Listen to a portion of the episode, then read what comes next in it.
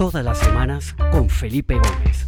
Grandes invitados, pensando en voz alta.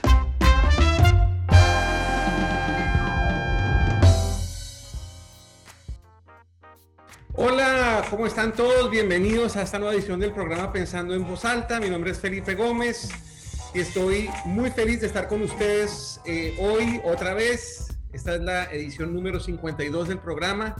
Esta vez estoy transmitiendo desde Miami, donde me encuentro en este momento. Y como todas las semanas, pues darle las gracias a todas las personas que se conectan desde distintas partes del mundo a compartir media hora de una conversación espontánea, sin libreto, con alguien en alguna parte del mundo para que hablemos un poquito de todo lo que nos ha pasado este año, cómo estamos viendo el mundo y sobre ideas, yo creo que refrescantes y que a todos nos sirven. Entonces, pues sin más preámbulos, quiero presentar a mi invitada de hoy, una invitada eh, fantástica, gran amiga que quiero muchísimo. Está en Washington, eh, D.C., acá en Estados Unidos, donde eh, lleva viviendo muchísimos años, ya ella nos contará en detalle.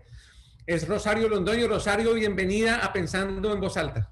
Felipe, muchas gracias. Estoy muy contenta de estar acá en este espacio contigo y en, esta entrevista, que no, sé qué me vas a preguntar, pero espero poder eh, compartir alguna de mis experiencias y que les sirva a los oyentes en algo y también em, aprender de ti, como siempre. Espectacular, Rosario. Pues de verdad, muchas gracias. Normalmente comenzamos preguntándole a las personas cómo han vivido este primer año de esta pandemia, cómo ha sido la experiencia en Washington, y tal vez si puedes como compartir con nosotros los dos o tres como aprendizajes más fuertes que has tenido con, con esta pandemia en este año tan raro que nos ha tocado vivir. Cuéntanos un poquito cómo viviste este primer año de la pandemia y qué has aprendido así que, que, sea una buena lección de vida para todos. Ay, Felipe, creo que empezaste con la pregunta más difícil de todas. Eh, porque empecé la pandemia con, con la muerte de uno de mis mejores amigos y se murió de suicidio. Eh, a los dos días de empezar, el, pues desde que empezamos la cuarentena acá en Washington, es una persona que quise durante pues mucho tiempo, 25 años de amistad, y fue muy difícil eh, perderlo. Es, em, entonces empecé así, fue como un, eh, un sacudón muy grande y, y, también fue muy complicado porque eh, me había estado buscando, y había estado como pidiendo ayuda acerca de las, pues, de las herramientas que, que he utilizado y, y que, que, ayudo con la gente en coaching. Entonces, fue, fue un golpe muy duro y, y fue un momento de reflexión muy grande que me llevó a, a, a hacerme la pregunta de para qué, qué, es lo que estamos haciendo acá y cuál es mi rol acá, digamos, en, en, este mundo y cómo puedo yo servir y apoyar más a las personas, apoyarme a mí misma, pero también a las otras personas. Entonces de ahí salió, eh, revivió una iniciativa que había lanzado hace cuatro años, que es una... Es un curso en línea que se llama la aceleradora personal, en inglés Personal Accelerator, y la volví a relanzar en mayo, porque me di cuenta que había muchas personas que estaban eh, sufriendo, que había muchas personas que estaban pasando por incertidumbre y digamos que esa era mi área de expertise. Tú me conoces desde hace muchos años y creo que algunas de las personas que están acá oyendo son amigos y es gente que me conoce y, y, un poco ese ha sido como mi, mi poder secreto es la resiliencia y, y, superar el cambio y superar dificultades. Entonces, creo que todo eso ha venido de la mano para poder contribuir y en esta pandemia poder ayudar a, otras personas a ajustarse a la incertidumbre y ajustarse al cambio. Entonces así empezó, empezaste con la pregunta más difícil, pero... No solamente el shock de la pandemia como tal, sino la pérdida de este gran amigo tuyo. Sí. Me imagino que también como que mueve el piso de una manera dramática y se juntan estas dos cosas. Y pues yo no sé cómo fue tu caso, pero al principio yo pensaba, bueno, esto será un tema de seis semanas, que vamos a estar encerrados, como que todos teníamos la ilusión que era una cosa corta pero ya llevamos cincuenta y pico de semanas y seguimos y hay más lockdowns en distintas partes del mundo. Eh, ¿qué, ¿qué, has aprendido en este año? ¿Cuáles son como esas grandes lecciones que te llevas de este primer año de esto, de esto que yo nunca pensé? O sea, yo me imaginé que de pronto nos iba a tocar, no sé, un, una cosa natural, un, temblor, un terremoto, una cosa así, pero una pandemia a mí nunca se me pasó por la mente y pues sin lugar a dudas creo que, que, ha dejado grandes lecciones. ¿Qué grandes lecciones te ha dejado a ti, Bro? Mira, sabes que, o sea, grandes lecciones, muchas, pero la principal es que no importa lo que esté pasando alrededor nuestro o por fuera, si uno está bien por dentro, eso es lo que importa. Y yo creo que, que, que la pandemia para mí la lección más grande fue eso, y es que como seres humanos estamos y hemos, llevamos durante sobre todo muchos años buscando paz por fuera o buscando sentirnos seguros por fuera. Mientras tenga la casa o este carro o haga esto o tenga este trabajo, entonces voy a estar bien adentro. Si tengo esta pareja, si no tengo esto, es buscar cosas afuera de nosotros para estar bien adentro. Y, y la pandemia para mí fue como una lección de, de, de, eso que ya sabía y que practicaba de vez en cuando, volverlo a aplicar y decir, no, no importa lo que está pasando alrededor, no importa lo difícil que es, siempre está la opción de estar bien adentro uno consigo mismo. Y, cómo lo haces y cómo interiorizas. Entonces, eh, mucha gente decía, bueno, si no puedes salir, si no puedes estar afuera y no puedes salir, ¿cómo puedes estar adentro bien contigo mismo? Y, esa fue la lección más grande, era de establecer un propósito diario. ¿Quién voy a ser hoy? ¿no? Como un, un manifiesto personal, que, que, le llamo yo como una de las herramientas. ¿Cuál es mi manifiesto personal? ¿Quién voy a ser yo hoy? ¿Cómo, ¿Cómo voy a hacer? ¿Cómo voy a afrontar la vida? ¿Qué, ¿Qué, destrezas voy a tener? Si voy a estar, aparecer con valentía, con compasión con las personas, con paciencia. Y entonces era como todas las mañanas acordarme de, este es mi manifiesto, este es quién voy a ser en este momento de cambio y de incertidumbre y así vamos a seguir. Y si, y si nos ponemos a, a, a, mirar, un año no es nada en comparación con los grandes cambios que ha tenido la humanidad a través de la historia. Estamos hablando de que por lo general en las grandes experiencias de la humanidad, los cambios se han demorado, inclusive décadas. No, no quiero decir que necesariamente esta pandemia vaya a durar décadas, pero sí estamos en una, un cambio muy grande y va a requerir que cada uno, creo yo, nos preguntemos es, ¿quién voy a ser en este momento? de cambio y a escoger con mucha conciencia eso. Entonces esa ha sido como mi lección más me gusta. Me gusta mucho eso que dices porque digamos que yo desde que leí a Víctor Frankl, ¿no? En, en, El hombre en busca del sentido, que es una obra espectacular literaria, sí. pues siempre como que tuve muy presente eso de la importancia de tener ese propósito y tener como ese, ese gran sueño del futuro, pero me gusta lo que tú dices de tener ese, ¿quién voy a ser yo hoy? ¿No? Ese de vivir el presente con un sentido de, ¿no? de conciencia importante, me parece que es una gran lección, porque claro, uno tiene que tener sueños de futuro, pero es, es muy importante centrarse en, el presente, estar hoy, ¿no? Ya el pasado pasó, el futuro ya vendrá, eh, y yo creo que tenemos que enfocar nuestra energía en el presente y tratar de irlo de la mejor manera, y como dices tú, buscar esa, esa seguridad y esa paz interior que es la que nos va a permitir estar en armonía con todo lo de afuera, ¿no? Al final.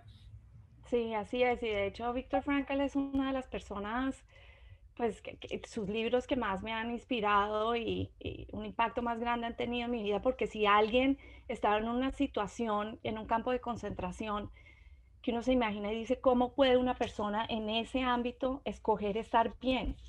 Uh -huh. Y él lo que hizo fue observar y mirar, y yo, yo creo que, que uno toma lecciones de eso, de las personas que han pasado por momentos difíciles y dicen, bueno, ¿quién voy a escoger ser hoy? Creo que eso es, es, es algo muy importante para empezar el día así. Súper bonito, qué bueno. Bueno, yo creo que nos cuentes una cosa, porque tú trabajaste mucho tiempo en el gobierno y el sector institucional, ¿no? Estuviste, muy, ¿cuántos años estuviste en el BID tú? 18. 18 años en el BID. De un momento a otro como que tienes un, ¿no? Un, un, un se prende un fósforo y entonces sales, te, te, te, sales del BID, renuncias al BID y empiezas a perseguir todos estos, estos proyectos, estos sueños que tenías. Cuéntanos un poquito cómo fue esa transición y sobre todo qué encendió esa transición, porque pues al final cuando uno ya lleva tantos años en, en un lugar, yo no sé si tuviste esta película de Shawshank Redemption, que es mi película sí, preferida de toda la vida. Me encanta, a mí también, es una de mis favoritas. Institucionalizándose, acostumbrándose a, a, a, las instituciones, él hablando de una prisión, pero yo creo que al final nos pasa a todos, ¿no? En donde estamos. ¿Cómo fue ese proceso tuyo de desinstitucionalizarte del BID y poder abrir tus alas y volar y empezar a perseguir estos proyectos personales tan interesantes de los que ya vamos a hablar más adelante? Gracias, Felipe. Pues yo creo que lo principal es que nunca me institucionalicé. creo que ese fue el tema. Y es que eh, muy temprano en mi carrera en el banco, yo, yo venía un proceso paralelo, había trabajado con niños de la calle, estaba trabajando con jóvenes en riesgo y para prepararme para poder trabajar con, con, ellos me estaba capacitando en coaching, me estaba capacitando con diferentes personas. Una de ellas era Tony Robbins, estoy hablando hace 25 años. Entonces yo tenía un trampolín metido en mi oficina hace N años y todo el mundo me miraba como está loca, ¿no? Como que hace con su trampolín metido en la piscina, en, dentro de la oficina. Pero resulta que el trampolín, un, un día el, vicepresidente tenía un entrenamiento de innovación y se llamaba de, de, romper esquemas de pensamiento, etcétera, y no pudo ir y creo que les había costado como 20 mil dólares el tal curso. Y entonces empezaron a bajar y a mirar a ver quién iba a ir a ese curso tan raro. Y pues resulté yo en la lista y me dejaron ir y pude ir a, a, este curso. Y en ese curso que estaba con puros ejecutivos, CEOs de empresas muy grandes y yo, éramos 12, eh, a los 28 años, uno de ellos me dijo, es que usted es una intraemprendedora. Y yo dije, no estoy entendiendo bien inglés. Intra, y me lo escribió en inglés, me dijo intrapreneurship. Yo nunca había oído hablar esa palabra. Me fui, me compré un libro que, que, es, que es escrito por Clifford Pinchot y, y me acuerdo que ¿Lo conoces? Sí, claro. Claro, entonces... En el año 2002, cuando estaba, 2002, cuando estaba haciendo mi MBA en Suiza, me encontré con ese libro y ahí me picó ese mosquito del emprendimiento. Ya vamos a hablar un poquito de eso también. Perfecto. Entonces, ese libro me cambió la vida. De hecho, ya me dije que estaba enferma y me leí el libro y dije, yo no estoy loca. Yo tengo un propósito en esta organización que es cambiar las cosas desde adentro. Entonces me cambió todo el esquema de no necesito crecer, eh, digamos, en el liderazgo, la manera como está organizado el banco. Tradicionalmente, etcétera, etcétera. Pero, pero, entonces empecé a crear, a ver cómo creaba mis propias, eh, digamos, puestos, mis propios, no, no por, por ser como la, la, oveja negra de la organización, sino porque tenía esta visión de estas ideas. Y, y, y Felipe, en, en, ese momento lo que a mí más me movía y es lo que me mueve, es la juventud y lo que más me movía era cómo podemos abordar la juventud desde un punto de vista de políticas públicas y de sector privado serio, no eh, un, un, concierto aquí o otra cosa allá, era realmente meter el tema de, de juventud dentro de políticas públicas de los gobiernos y, y del banco. Entonces tenía esa motivación muy grande y empiezo a forjarme esto y empiezo a, con, a, conectarme con gente por fuera del banco que tenía esto. Entonces, durante años, digamos, estuve camuflada. Nadie realmente sabía cuál era mi agenda, a excepción hecha de otros intraemprendedores que también estaban dentro del banco porque te vas encontrando. Y entonces tenía una carrera en la cual cuando, cuando llegó el momento de salirme del banco, yo me había, entre comillas, salido hace años. O sea, yo nunca encajé realmente en la institución. El momento que llegó el momento de salirme, no fue por nada malo de la organización sí misma, sino que ya era un, un momento para mí de volar en otro sentido. Ya uh -huh. había como acotado lo que, el valor que podía dar a la organización, lo que la organización me podía dar a mí. Yo adoro el banco, estoy infinitamente agradecida con esa organización, con la gente que conocí ahí, con el trabajo. Tengo las mejores experiencias eh, del BID en esos, en esos 18 años. Entonces eso fue un poco, mi, mi historia fue más, llegó un momento y tú de pronto vas a, a conocer esta historia, eh, iba a aplicar a una posición ya de, de, de, liderazgo más alto y miré el documento y dije, esto no es para mí. Y llamé a decir, adiós.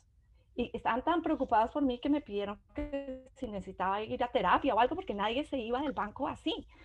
Y menos, y menos con la posición que ya tenía, entonces que qué me pasaba y no tenía visa y no tenía nada.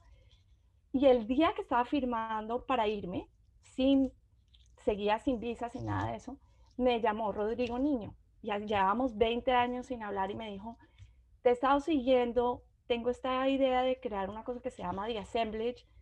Uh -huh. eh, ¿Quieres venir a ayudarme a, a diseñar este modelo de negocio? Y yo, no podía creerlo, estaba todavía dentro del banco firmando que me iba a ir y ya tenía algo listo para salir y empezar a hacer. Y esa fue como mi primer consultoría, mi primer trabajo fue ayudando a Rodrigo a, a diseñar The Assembly. Oye, qué coincidencia, porque eso me, imagino yo que fue como en el año 2000, ¿qué sería eso, Rose? ¿Tú te acuerdas más o menos? 2018, 2000, no, 16, no, 2016. 2016. cuando Rodrigo estaba con la idea de crear de, de, de, Assemblage, eh, él me invitó para ir con todo su equipo a una montaña en Utah que se llama Powder Mountain, una montaña que tiene una divina ya que se llama Summit, eh, para justamente hablar de intraemprendimiento. Entonces yo tengo todo mi tema de actitud de, que en cierta manera es una, es una narrativa que he aplicado mucho en organizaciones, buscando que las empresas adopten esas mentalidades y comportamientos emprendedores para que surjan estos intraemprendedores y puedan ser agentes de transformación dentro de las organizaciones, ¿no? Eh, y entonces me fui para Utah con Rodrigo y con todo su equipo de gente y estuvimos tres días allá en la montaña en un lugar absolutamente mágico, espectacular, hablando de estos temas, ¿no? de emprendimiento, de juntar a todas estas mentes inquietas en estos espacios fantásticamente diseñados para poder tener ese poder colectivo de innovación y todo. Entonces yo creo que de una u otra manera nunca nos encontramos en ese camino de, de, de Assemblage, pero por ahí están nuestros caminos paralelos trabajando en proyectos similares. Y yo creo que esa sesión que hicimos allá en Utah con Rodrigo y su equipo fue, fue eh, y yo creo que inspiró a mucha gente a, a empezar a pensar de una manera diferente. Entonces, de cierta manera estoy conectados en eso, ¿no? Sí, yo estaba invitada a esa sesión y no, no pude, no podía viajar y no pude ir, pero ya habíamos tenido conversaciones acerca de intraemprendimiento, acerca de, de evolución colectiva, de, de, la evolución de la conciencia colectiva. Eh, porque yo creo que es, es, importante hacer un paréntesis, Felipe, en cuanto al el contexto en el que estamos hablando. Intraemprendimiento yo creo que es muy importante este momento en la historia en el que estamos viviendo. Entonces, si miramos, si me das unos minutos, como que nos vamos un poco como a 35 mil pies de... Si, si, vemos la evolución del ser humano en la historia, el 99% de, de, de, la, de la historia del ser humano la hemos pasado como, hemos sido cavernícolas, por, por simplificarlo. Después tuvimos unos 10.000 años a 12.000 años en que estábamos basados en la economía agrícola y después vienen las cuatro revoluciones industriales. La primera, unos 100, 150 años, la segunda, unos 100 años, la tercera duró 60 años y esta cuarta en la que estamos, que es la revolución digital, es una revolución que desde mi punto de vista empezó en el 2016, según el World Economic Forum, y está acabando con COVID. Y ahorita estamos entrando en algo que no es industrial. ¿Por qué? Porque, ¿por qué se llaman revoluciones industriales? Porque pasamos de ser agricultura al ser humano empezar a ser parte de una cadena de valor lineal, en la que el valor del ser humano dependía de qué también podías trabajar dentro de una cadena de valor. Y siempre pienso en, Charles Chaplin, en esa película que está tratando como de hacer, de martillar lo más rápido que puede. Y no, y, o en Lucy. En Lucy. Lucy. Exactamente. Y, y, y, eso lo que hizo fue que todo, si tú miras el sistema educativo y si miras la manera como trabajamos, ha sido definido de esa manera. Y ahora, ¿qué está pasando con inteligencia artificial? Es que no importa qué tan eficiente, tan efectivo, tan rápido, tan inteligente que seas, la inteligencia artificial va a poder hacer, va a poder martillar eso mil veces más rápido que tú. Entonces, cuando estamos hablando de intraemprendimiento ahora, estamos hablando que el ser humano tiene que volver a pensar cómo, qué, cuál es mi rol dentro de esta sociedad y qué, cuál es el mundo que quiero crear. Y, y, si, y si quiero seguir en un tipo de economía y en un tipo de trabajo en el cual lo que se requiere es que yo sea repetitivo y más eficiente o se requieren otras cosas. Entonces, ese contexto para mí es muy importante porque lo hablábamos con Felipe y me, eh, perdón, con Rodrigo y me imagino que lo hablaron en Powder Mountain, que era mucho que el valor que estamos viendo ahora es cómo, cómo traemos a los seres humanos, a los líderes, a los empresarios, para generar inteligencia colectiva. Ya no es quién es el más inteligente, esta competitividad. Estamos hablando de, de verdad de co-crear cosas nuevas. Y ahí es donde yo creo que el emprendimiento tiene un, rol muy grande que jugar, porque antes eran vistos como ovejas negras o las, el que se estaba saliendo de la línea, entonces pues me está dañando mi eficiencia.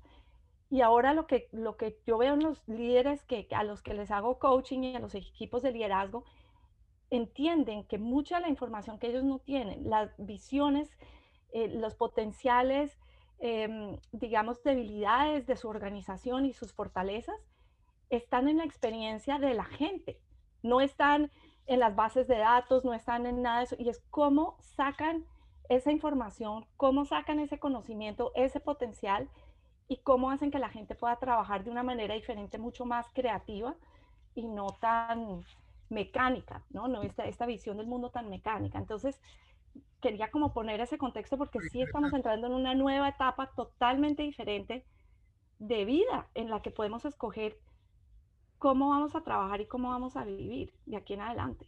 Oye, Rosario, entonces tú sales con, con todo este eh, mosquito del, intraemprendimiento que te pica por todos lados, ¿no? Y te juntas con otros, otros, con otros intraemprendedores que están convencidos de esto y fundan una institución que se llama la Liga de los Intraemprendedores, League of Intraentrepreneurs.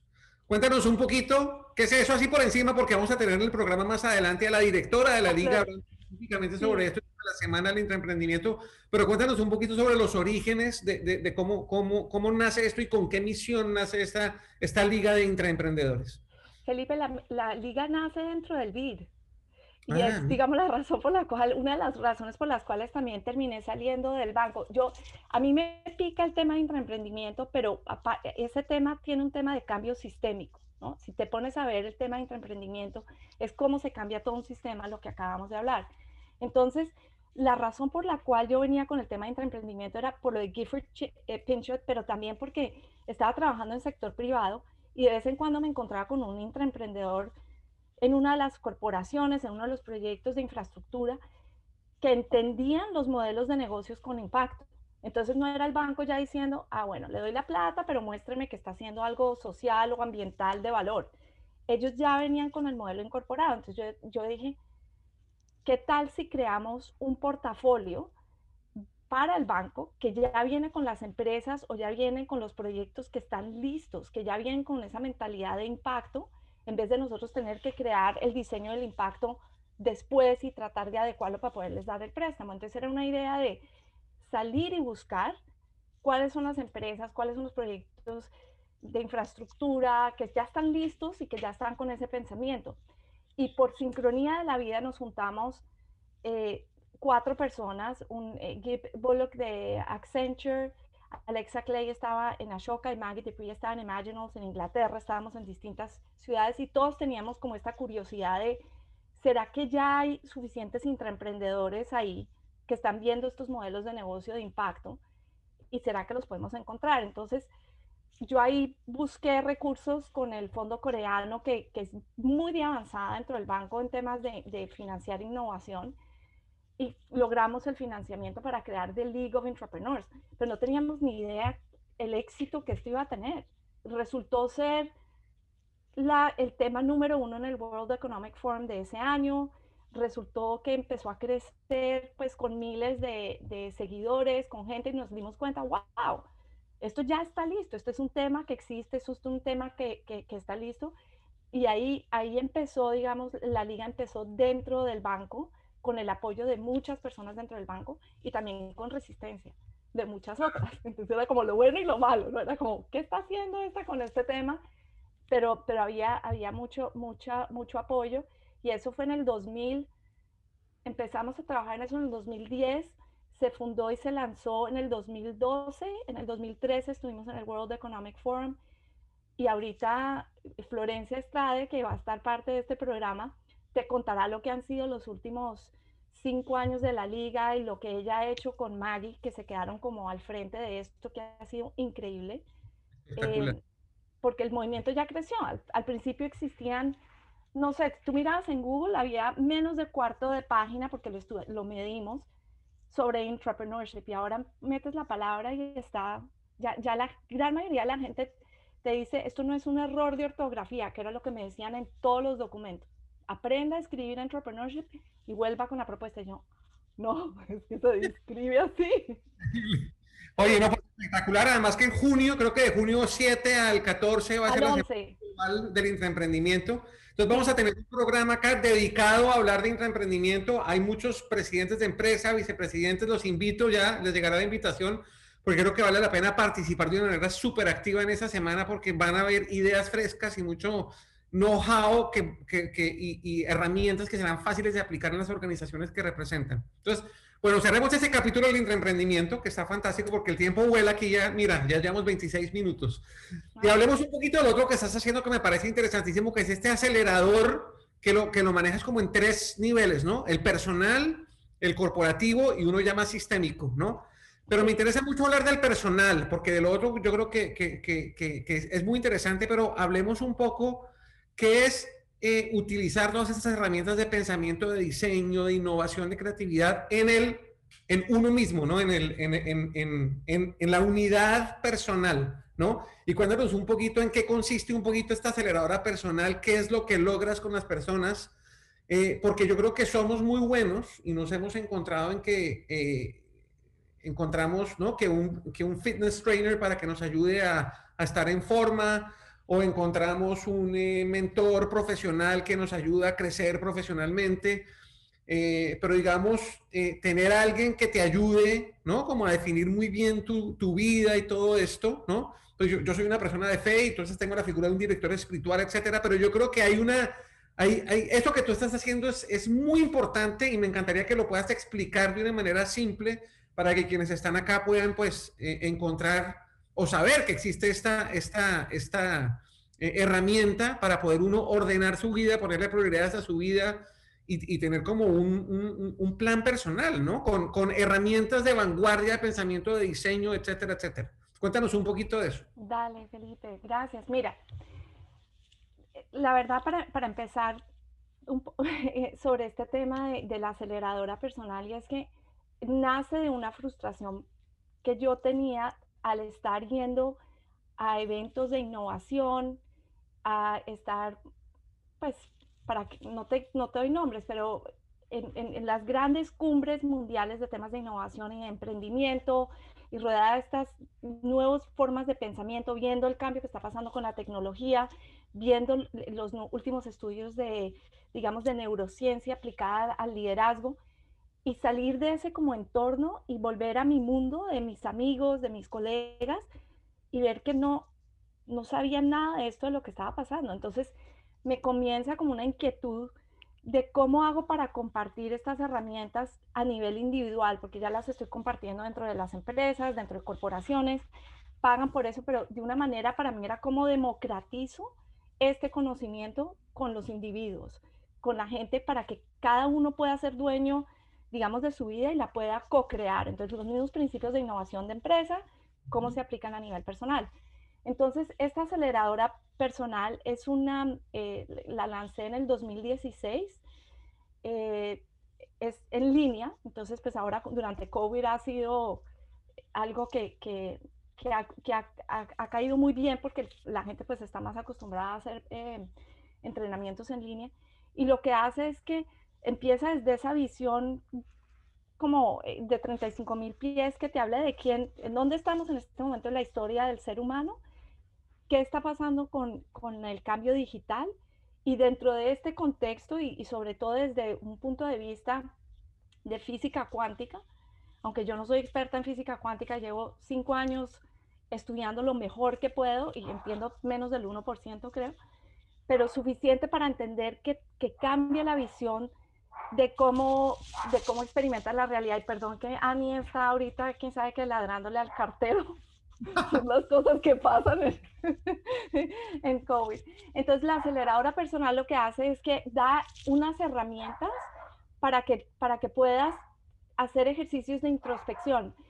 Y, y la mejor manera para mí de escribir la aceleradora personal es que es, es una práctica. Entonces, de hecho, cuando tú te inscribes y pasas por estas cuatro semanas, si es como el nivel uno o si haces las ocho semanas ya cuando estamos profundizando en unos temas, tú te vuelves miembro de la aceleradora para siempre y puedes participar en cualquiera de las otras, eh, digamos, cohortes que, que, van a estar ahí disponibles porque la información siempre va a cambiar y siempre va a ser nueva, pero la, es la práctica en la que realmente hay el cambio. Entonces, para mí, lo que me interesa no es que la gente se vaya con muchos conceptos intelectuales de esto es así es que puedo cambiar y desprogramar mi cerebro, así me puedo tranquilizar, esta es lo, la meta que quiero, así. que lo practiquen de verdad. Entonces, esa es la idea de, de, este workshop, es que haces cuatro semanas, digamos, teniendo acceso a las herramientas, empezándolas a aplicar y después tienes tres meses donde estás ejecutando tu modelo de negocio de ti mismo, digamos, de quién eres como persona o de lo que quieres lograr y lo que quieres hacer. Y durante esos tres meses hay acompañamiento, eh, hay apoyo y mucha gente, como te digo, se queda, ¿no? Y vuelve y toma la siguiente y, y van evolucionando sus, sus iniciativas y lo que quieren crear. Entonces... Espectacular. Rosy, si alguien como que quiere conocer más a profundidad y todo eso, ¿dónde puede encontrar más información de esto? Ahí se llama personalaccelerator.io, ¿no? Como internet. voy a poner acá en el, en el, chat para todos. Espérate a ver para que todo el mundo lo tenga. Y hay, hay una, una que va a empezar en, en, en mayo, eh, Felipe, y una, una cosa que a mí me encanta de esta aceleradora es... ¿Lo escribí bien? Personalaccelerator.io, sí. Ok, buenísimo es que mm, el modelo es uno por uno, como los zapatos de Toms. Y, la idea es que por una persona que paga, hay otra persona que puede aplicar como un fellow.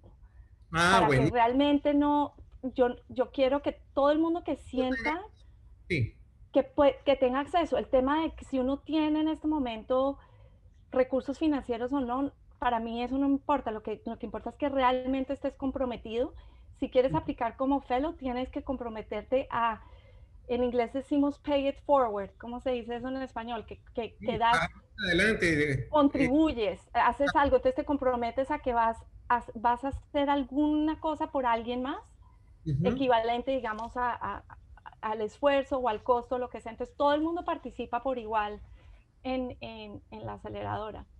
Interesantísimo. Pues espectacular, Rosario. Qué maravilla estos dos proyectos, el de la aceleradora personal, el, de la Liga de Intraemprendedores. Acá tuvimos como un primer brochazo de ambos. Vamos a profundizar mucho más en el de la Liga de Intraemprendedores con Florencia en unas semanas. Eh, pero creo que nos has dado luces y nos has inspirado muchísimo con estas ideas y con estos grandes proyectos que has liderado y de las que has sido parte con otras personas. Entonces, de verdad que me parece fantástico. Rosario. Ya aquí se nos fue el tiempo, mira cómo vuela el tiempo. ser súper puntual por respeto al invitado y a la gente que se conecta. Entonces, antes de hacerte el micrófono para que te despidas y de pronto es como algunos pensamientos para cerrar tus ideas, Rosario, simplemente quiero agradecerle a todas las personas que se conectaron, quienes están acá por primera vez, bienvenidos, esta es su casa. Ojalá que sigan eh, acompañándonos todos los martes a la misma hora. Eh, ya llevamos 52 conversaciones, están todas grabadas en el portal www.pensandoenvozalta.com. Eh, esta va a quedar también grabada esta tarde eh, y los quiero invitar la semana entrante. Tengo un invitado espectacular desde Madrid, se llama Andy Stallman. No sé si lo conoces, Rose. Es un pensador grandísimo, espectacular, experto en temas de mercadeo, de branding digital. Es magnífico eh, y con Andy uno podría hablar de mil temas, pero yo leí un artículo de él hace unas semanas que realmente capturó mi atención y es sobre, él, él se cuestionaba si nos estamos equivocando jubilando a las personas y como haciendo ese cambio generacional en las compañías y olvidándonos de toda esta gente llena de vida, llena de ganas, llena de experiencia, llena de conocimiento y toda esta gente se sale del mercado laboral y hay un talento desperdiciado gigantesco ahí y él escribió un artículo interesantísimo sobre eso y, nos vamos a enfocar sobre ese tema. Si las organizaciones, pues por supuesto que yo creo que tiene que haber un, componente de reloj generacional, pero yo creo que estamos haciendo mal ese, esa entregada de la posta y no estamos aprovechando la experiencia y el conocimiento de toda esta gente eh, súper valiosa. Entonces vamos a estar hablando con Andy Stallman sobre eso. Ahí les dejo el link por si se quieren registrar de una vez. Igual va a estar en la página anunciado y les va a llegar su email de invitación y todo eso. Entonces, de verdad, muchísimas gracias. Nos vemos la semana entrante y Rosario, te cedo el micrófono para que te despidas y des tus, tus eh, pensamientos de cierre. muchísimas gracias, Felipe, por esta oportunidad. Los dejo a los oyentes con, con un, eh, digamos, una herramienta muy importante. Cualquier cosa en la que tienen ambivalencia en este momento, indecisión, es donde están estancados. Esa es la peor energía y causa, digamos, enfermedades y de todo. Entonces, mi recomendación es que hagan una lista de dónde tienen indecisión y ambivalencia y se comprometan y digan quién sería el que toma las decisiones, porque el sí y el no es, es, es lo que más estanca cualquier innovación, lo que estanca cualquier progreso. y lo que hace que nos sintamos, digamos, deprimidos. Entonces, esa es una de las cosas con las que, con que les quería dejar, es que la ambivalencia es como la fuente de, de todo encamiento. Hay que tomar decisiones. Me pregunta alguien que si puedes escribir ahí el nombre y el autor del libro de Entrepreneurship, solamente para que quede ahí en el registro quienes están interesados. Eh, y mientras haces eso, pues de verdad, una vez más, muchísimas gracias. Eh, Gracias, Felipe. De verdad me encantó poder hablar contigo. No tenía ni idea qué esperar. Yo era como que va a ser tipo entrevista, pero me, me encanta como, como, como lideras este programa y de verdad muchas gracias por la oportunidad de compartir con todos los oyentes. A ti, Rosario, un abrazo y nos vemos la semana entrante. Hasta pronto. Hasta luego, gracias.